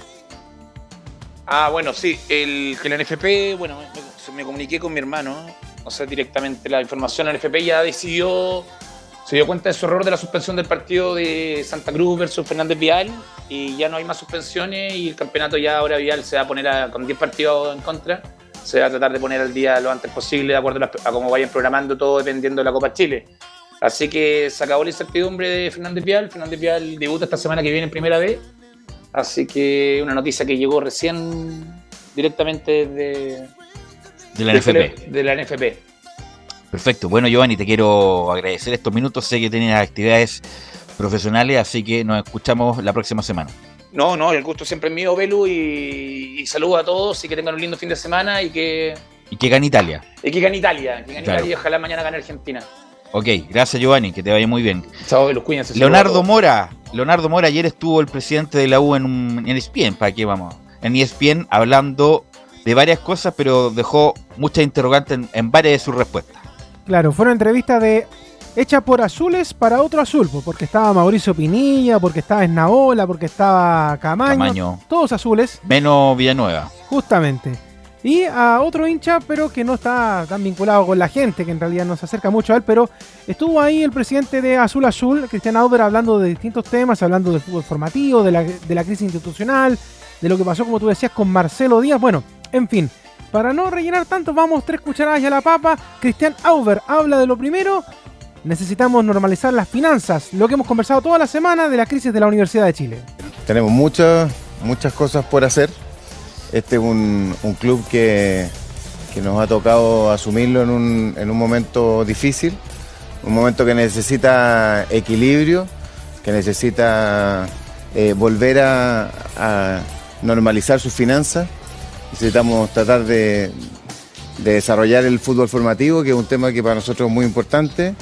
Estamos en pleno proceso de, de rearmar la estructura administrativa, eh, buscando un gerente deportivo, viendo la, la- la incorporación de un nuevo cuerpo técnico. Tenemos muchas cosas por hacer y, y en eso estamos. No, yo creo que uno no puede hablar de un club en ruina. Yo creo que eso es demasiado dramático y no, es, y no corresponde a la realidad. Yo creo que un club que está en un momento complejo, un momento complicado, es un club que necesita de una reestructuración profunda eh, en todo sentido y eso en eso es lo que estamos trabajando nosotros. Yo creo que eh, ponerse, ponerse tiempo es un poquitito innecesario. Yo creo que lo que, lo que uno tiene que ponerse son objetivos. Nosotros tenemos la intención de, de que este club vuelva a ser lo que fue en esos años 2010, 2011, 2012, cuando a nosotros nos tocó administrarlo. Y eso significa incorporar eh, gente profesional, capacitada, significa eh, trabajar desde lo formativo, significa equilibrar las finanzas, significa preocuparse de que este club funcione como club. Y ese es, un, es parte de nuestro desafío. Te quiero leer algo antes de que comentes, Velo, esta primera parte de Cristian Auber, porque Tamara Agnik, que es una de las nuevas directoras de Azul Azul por la parte de Sartol Táctica Sports, habló con el diario financiero y se mandó una frase que yo creo que generó más resquemores que nada, diciendo que lo que puede aportar al gobierno corporativo de un club de fútbol es la rigurosidad que deben tener las instancias que definen las estrategias como las organizaciones, independiente de que sea un club de fútbol, un banco o una minera. Esto a los hinchas le llamó la atención diciendo, bueno, entonces la U es una cosa más nomás para esta gente de Sartor. No es como que se dedicaran al fútbol, sino que es como manejar un banco o una minera. Esto lo dijo la ex superintendencia de pensiones, ¿ah? que tiene un cargo ahora también en la mesa directiva de Azul Azul, a propósito de lo que hablaba Yo lo, de manejar la U. Mira, no, no había leído, solamente estoy le- escuchando lo que me dice. Yo creo que más alude a la en el gobierno corporativo a respetar los roles y las instancias, que a veces, por ejemplo, las empresas familiares se saltan. Por ejemplo, hasta la caja chica se la saltan y no rinden porque es empresa familiar. Yo creo que tiene que ver con más bien que cada uno cumple su rol. El director cumple su rol, el presidente cumple su rol, los gerentes cumplen su rol y los técnicos cumplen su rol. Y lamentablemente en la U, en estos últimos años, muchos se han saltado el rol y hacen dos o tres funciones que no le corresponden. Yo creo que más bien va más bien por ahí. ¿ah? Eh, obviamente que un club de fútbol es distinto a otro tipo de organización pero tiene que tener or- organización y seriedad. A pesar de que justamente al no haber seriedad, tiene a la U eh, con una deuda importante, Leo. Claro, quizá a lo mejor lo que le faltó a ella es tener un poquito más de tacto, porque como tú bien dices, ciertamente si uno lo mira de manera fría, un club se maneja igual que cualquier empresa, pero la diferencia entre otra empresa es que, por ejemplo, el fútbol también tiene relación con los hinchas, y eso también No, es sin duda. Pero por ejemplo, en la época de. Heller, Leo, acuérdate, cuando a la U le faltaba plata, llamaba a sus sociedades y sus sociedades le prestaban plata a la U. Sí, se saltaba totalmente el acuerdo de directores si querían ese préstamo o querían un, un préstamo con un banco. Obviamente que era, era, era mejor un préstamo con la misma sociedad que le prestaba el interés mínimo. Pero se saltaban ese procedimiento. po. Como que el directorio después se sorprendía porque el como tiene el presidente el control del club, se saltaba esa instancia a pesar de que se iba a resolver a su favor, pero por lo menos hay que preguntar al directorio, hay que hacer el, trámite de la instancia y que quede en acta, cosa que desafortunadamente muchas de esas cosas se saltaron. Claro, te quiero revelar otra cosa, porque en la semana hemos ido averiguando algunas cosas que, que las fuimos contando desde el lunes en la noche en Portales TV, en La Voz Azul y también en Estadio Portales, respecto al tema económico de la Universidad de Chile. Llegó un momento en estos años en que fue tan mala la cosa en la Universidad de Chile que tenían que elegir a qué proveedor pagarle y a quién no. Te la dejo ahí como comentario a propósito Claro. de lo que decía Cristian Auber del, del tema de las Lo que finanzas. pasa, leo que hay deudas que son exigibles y deudas que no. Algunas que, por ejemplo, les puedes pagar más adelante. Algunas que son la típica, yo tengo un amigo que va pagándolas para que no le embarguen. Y va, va, va pagando esa y después va pateando la otra y así se va manejando. Lo más probable es que la U haya hecho eso lo mismo, que haya preferido algunas deudas más urgentes y pagar las menos urgentes después. Bueno, también otro de los temas que habló fue precisamente del tema futbolístico. ¿Por qué no llegó Carepato? Marcelo Díaz, que ahora está en esta es la peor. ah. Esta es la Aquí, peor respuesta. Por favor, deje de comer si está comiendo. Porque en, en ese momento, cuando Marcelo Díaz sale de Racing, nosotros no estamos en época de contrataciones. Solo por eso. Si las contra- el libro de pases se, a- se abre a mitad de agosto. Antes de agosto, nosotros no estamos buscando jugadores. Yo hablé con Marcelo en el verano, cuando, te- cuando empezaba el campeonato. Y él me, me comentó de la, la idea que tenía él, en el fondo, en el desarrollo de su carrera. Yo le conté lo que estábamos nosotros. No llegamos a un acuerdo y quedamos de, de- de seguir hablando. No, si no hablamos de dinero, de verdad. No, porque, porque te pasa que, que de repente son expectativas también. pues. Mira, ahí está el problema. Marcelo Díaz es un hombre formado en la U, referente de ser del ciclo más exitoso de la U y uno de los más exitosos del fútbol chileno. Eh, mira, la verdad es que hay mucha duda respecto de su problema físico que tiene Marcelo Díaz, pero Marcelo Díaz está bien. Yo sé por un por un cercano que está bien, se recuperó bien de casi cuatro meses parado en Racing, ahora está en libertad. Pero si tiene un referente que estamos a- casi a mediados de julio, en un mes más va a estar habilitado, yo lo amarro, pues viejo, lo amarro antes para que Marcelo Díaz esté disponible con el club. Además, Marcelo Díaz, Leo y Camilo, hace más de un año y medio que viene anunciando que quiere volver a la U, entonces estos muchachos como que no, les pasó nada. Lo otro es que no lo quieran, que es legítimo. Decir, ¿sabe qué? No queremos a Marcelo Díaz porque es muy caro, o no queremos a Marcelo Díaz porque viene roto. Pero que lo digan y no digan esta, esta tontera de respuesta que da más rabia que otra cosa, Camilo. Es que sí, la respuesta de que en ese momento no estamos en periodo de contrataciones, pero muchos se hacen varios meses antes, precisamente para, para, para cerrar. Para amarrarlo. Amarrarlo justamente y decir, bueno, ya tú te vincularás en julio y, vienes en esa época, eh, lo negocias en ese momento, no es, no es que sea de un día para otro. Así que la- yo le vi el programa íntegramente ayer y Auber, a pesar que fue un gerente en la época de oro de la U, pero la verdad deja más incertidumbre que certeza, Leo. De hecho, la excusa es tan mala porque ya sabemos que la U amarró al gerente técnico de la Universidad de Chile. De hecho, se le escapó a Auber también en las declaraciones de ayer que va a estar eh, ya listo. Ruiz eh, Rogheiro es el apellido de este muchacho. Y, y resulta de que amarran al gerente técnico con tiempo, pero no pueden hacerlo con Marcelo Díaz. Eso son algunas cosas que uno no, no entiende de lo que pasó y de lo que está diciendo Cristian Auber. La última que vamos a escuchar del presidente de Azul Azul tiene que ver con el tema del técnico. ¿Qué pasa con esto? Y además de pasadita dice que no hay técnicos chilenos en la mira. El mejor técnico que podamos. ¿Cuál es el perfil? Yo, yo también creo que en Latinoamérica uno puede encontrar técnicos exitosos que tengan esa orientación en el fondo a un juego más ofensivo, que salgan a ganar los partidos, qué sé yo. Pero también eh, yo, le, yo tengo que ser súper claro y súper enfático. Nosotros también buscamos técnicos que se ajusten a la realidad del club de hoy. O sea, hay un montón de entrenadores en Latinoamérica que son extraordinarios, que, que están en, o en proceso, en el fondo, eh, de, de- en sus etapas de desarrollo en las cuales pretenden llegar a Brasil, México o Europa, o y hay técnicos que están en etapas preliminares y que en el fondo tienen costos más razonables. Entonces estamos en esa, dadas las condiciones, que estamos en la mitad, de, en la mitad del año y que estamos en el fondo en un proceso eh, de, campeonato que ya está andando, hoy día no hay un técnico chileno que se pueda hacer cargo de la U. Pero bueno, el, parece que ponen todas las fichas con gerente por el gerente deportivo que llega luego, porque de otro modo no se explica porque el Valencia no es por él, ¿ah? puede ser Valencia, Pérez, Bravo, Mora, el que sea. Tiene que tener un técnico, la U ya lleva un mes y medio sin técnico, entonces la U tiene que tener un técnico para lo que viene, un, técnico importante para poder enrelar. Y parece que está esperando eso, lo de Rollero, para tomar determinaciones respecto del futuro, pero la U debe tener un técnico. Imagínate, el, el huevo Valencia pierde con Milipilla, no se sostiene más el asunto. Por lo tanto, debe tener un técnico a la brevedad. Y me imagino, uno espera que estas palabras, como a medias tintas, es que están negociando por fuera.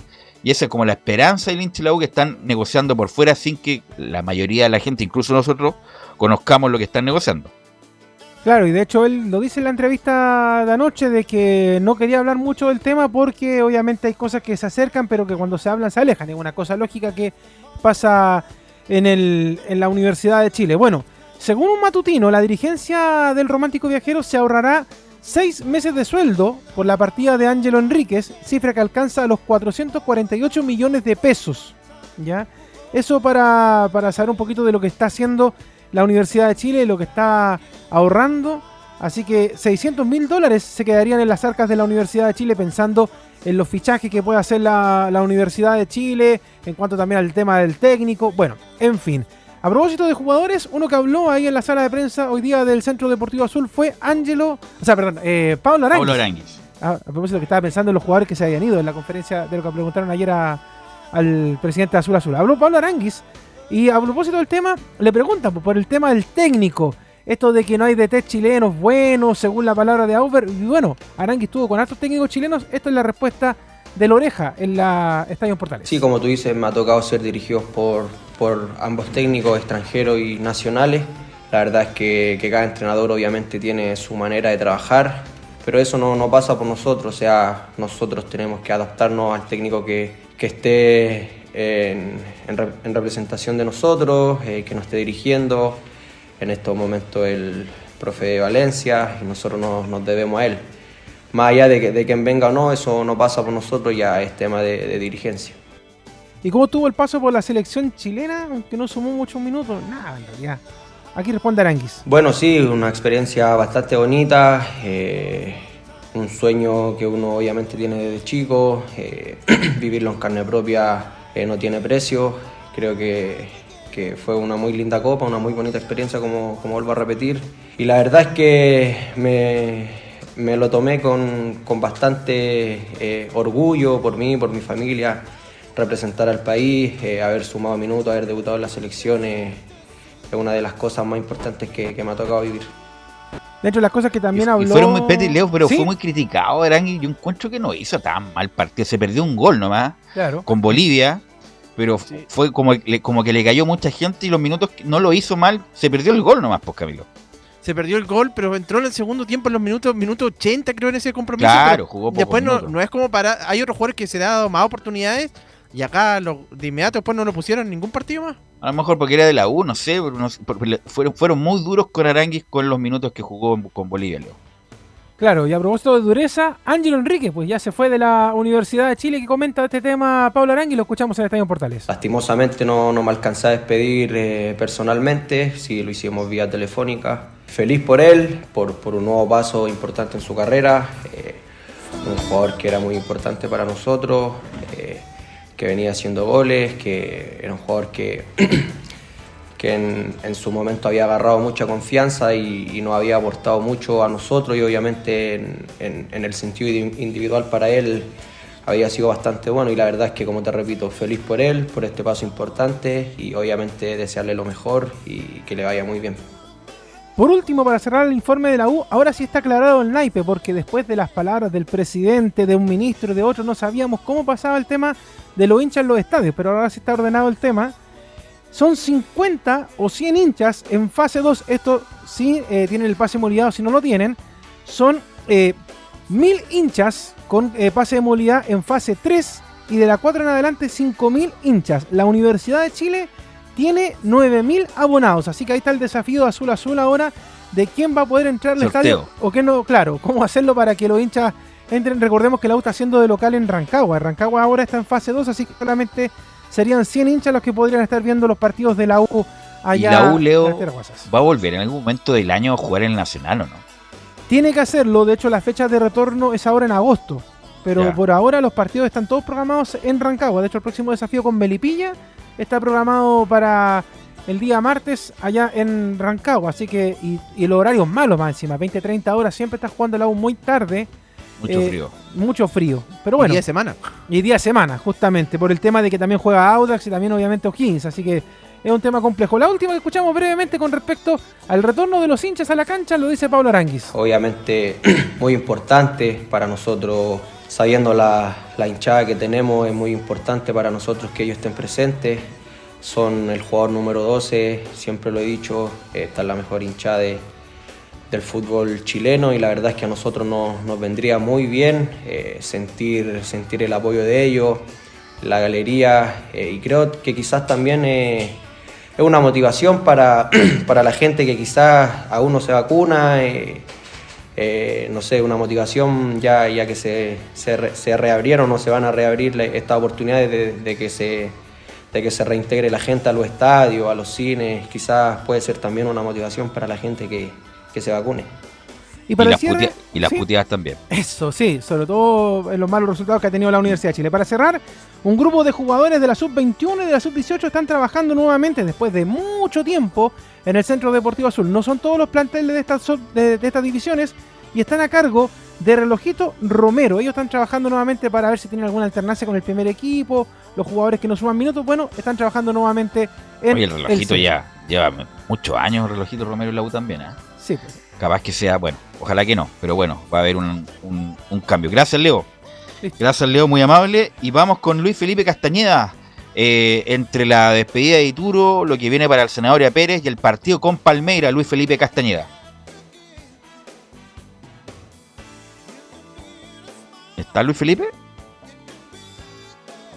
Habrá que prender el micrófono, Luis Felipe, que no lo escuchamos Sí, para ahí. nada. Ahí sí, ahí sí. Sí, perfecto. Eh, sí, les decía el día de ayer la despedida de Matías Dituro, mucha despedida por redes sociales también de sus compañeros, Diego Buenanote, el Chapa Fuenzaría, que eran sus más amigos acá en Chile. Asado de despedida también en el complejo Raimundo Tupper, donde entrena la Católica, y vimos a Poyet también con una cerveza, ahí pasando un buen tiempo la despedida de Dituro. Y ya eh, se empieza a dar vuelta a la página. Hoy día habló en conferencia Gustavo Poyet, tocó varias temáticas. Salgamos primero del tema de los arqueros. Escuchemos la primera de Poyet respecto a la salida y lo que significó esta partida de Matías Dituro. las, las sensaciones son encontradas, ¿no? Eh, por un lado, tristeza por, por perder a un jugador tan importante para este club en los últimos años, por el otro lado, la alegría de que eh, a su edad tenga una oportunidad increíble de ir a la Liga Española y, y para él y su familia también una, una cuestión de futuro. Ahí respecto a la salida de Matías Dituro, claro, lo, lo que se espera. Feliz por el jugador, pero también lamenta que va a perder a una pieza clave en el equipo. Y bueno, el reemplazante será Zanahoria Pérez, que jugará de titular el día miércoles frente a Palmeiras. Escuchemos la otra declaración de Gustavo Poyet, quien dice que Seba Pérez está muy bien. Eh, Seba está bien, estuvo siempre bien, estamos muy tranquilos con él. Eh, y solamente tratar de que, de que esté de la mejor forma posible, como digo, ponerlo a Seba en la cancha el, el miércoles en las mejores condiciones para que nos pueda ayudar a, a hacer un gran partido.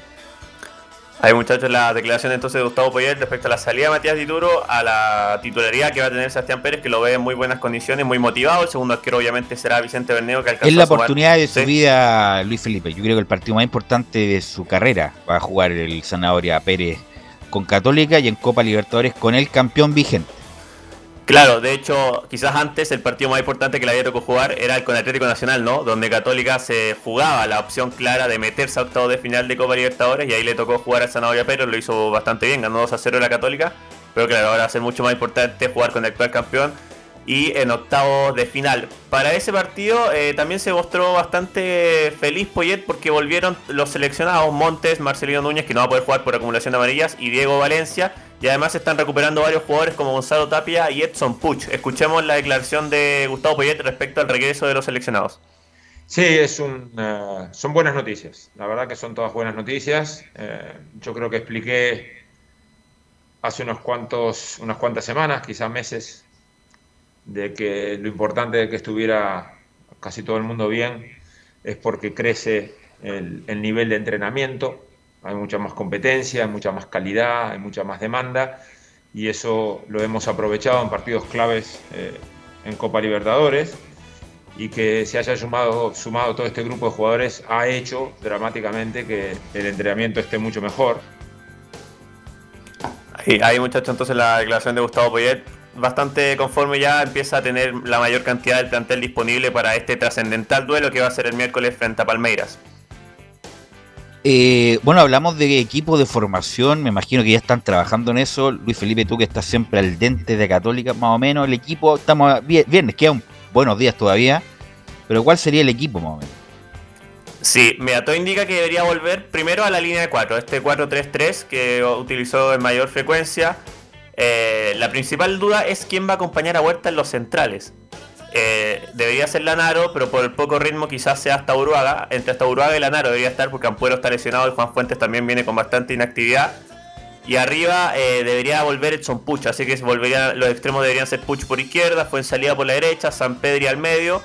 Y el reemplazante de Marcelino Núñez, que está por acumulación de amarilla, debería ser Juan Leiva. Y Saavedra, Leiva, Wet, más o menos ese debería ser el 11, pero también estaremos atentos a los entrenamientos del día lunes y del día martes de Gustavo Poyet.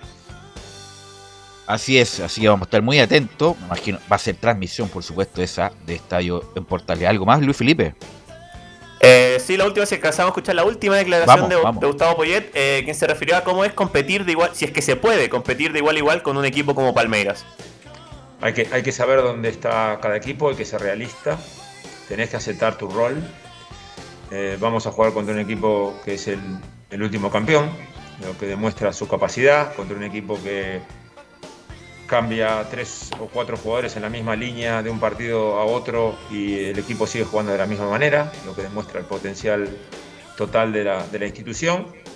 Pero esto es fútbol y el fútbol es uno de los pocos deportes que, que se pueden acortar esa diferencia que acaba de decir vos. Y sin lugar a dudas que yo tengo un rol, y ojalá no me equivoque, y que ayude a los jugadores a que estemos en una posibilidad de competir de la mejor manera.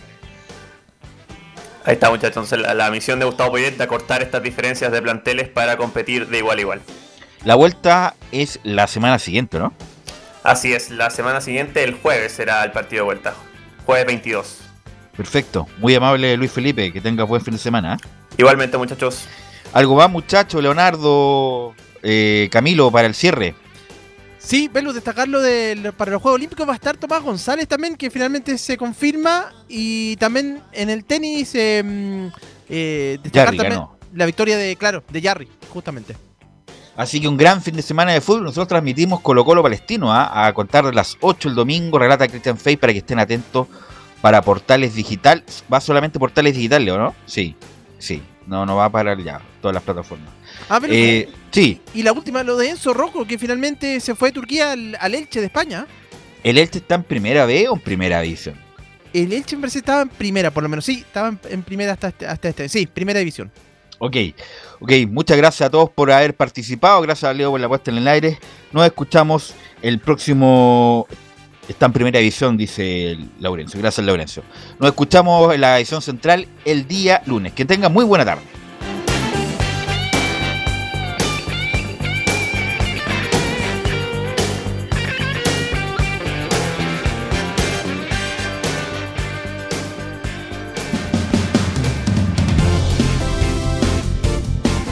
Fueron 90 minutos con toda la información deportiva. Vivimos el deporte con la pasión de los que saben. Estadio en Portales fue una presentación de Almada Comercial y Compañía Limitada. Expertos en termolaminados decorativos de alta presión.